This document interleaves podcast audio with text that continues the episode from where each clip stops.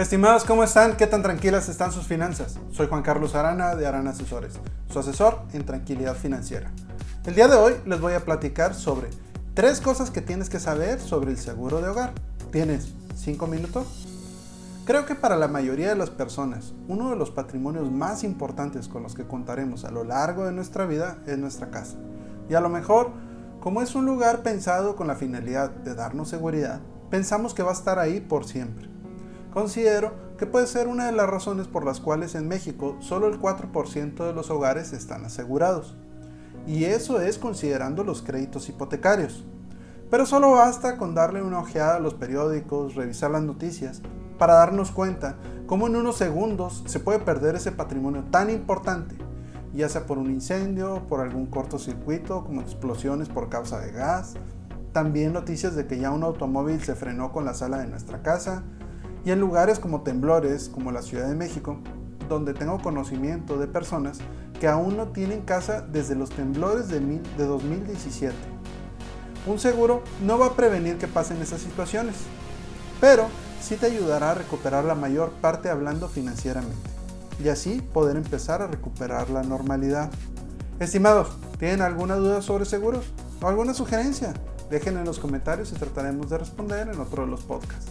Si les gusta este contenido, ayuda, mucho que se suscriban y lo compartan con familiares y amigos.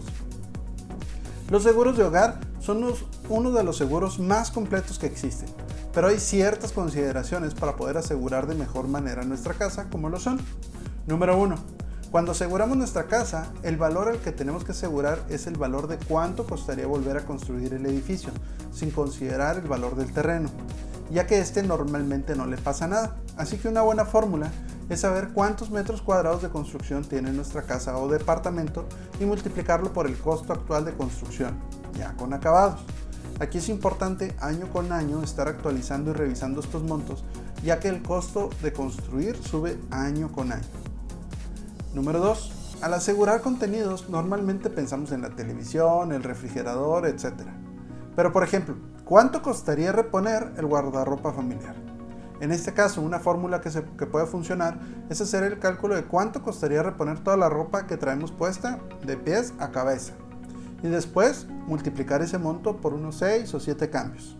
Después multiplicarlo por 3 o 4 para considerar las estaciones del año y posteriormente multiplicarlo, multiplicarlo por los miembros de la familia. Estimados, les voy a regalar la primera asesoría personalizada sobre sus finanzas personales. Solo llenen el formulario de contacto en aranasesores.com y mencionen este video y agendamos una cita ya sea por Zoom o Google Meet. Número 3. ¿Sabes quiénes son tus vecinos? Esto tiene que ver ya que en dado caso de que, por ejemplo, de un incendio de nuestra casa y se pase a la casa de los vecinos, nosotros seríamos responsables de reponer económicamente los daños causados. Entonces, ¿Cuánto nos costaría reponer las casas de nuestros vecinos junto con sus contenidos? Y esa sería la suma mínima que deberíamos de tener en responsabilidad civil. Y lo mismo aplica si, llega a si se llega a caer una barda o un árbol de nuestra propiedad y daña a la del vecino. Y si vivimos en departamentos y por ejemplo hay una fuga de agua que cause daño también a los vecinos. Estos tres temas son solo unos de los muchos que se tienen que considerar a la hora de poder asegurar correctamente ese patrimonio que es nuestra casa. Se podría hablar de todo lo que es de nuestra casa, pero está en exteriores. También, ¿cuál sería la suma ideal en caso de robo? ¿O cuál sería la suma ideal para asegurar en cristales? Entonces, de ahí la importancia de darnos el tiempo de reunirnos con un agente de seguro certificado que nos ayude a hacer una correcta detección de necesidades y así poder proteger nuestra casa y nuestras finanzas personales.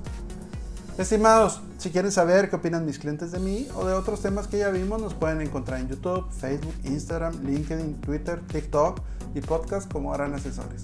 Y como cada semana, les pido una disculpa, porque si antes les pasaba esto y no estaban protegidos, era por desconocimiento. Ahora si les pasa, es por gusto. Les deseo unas finanzas tranquilas.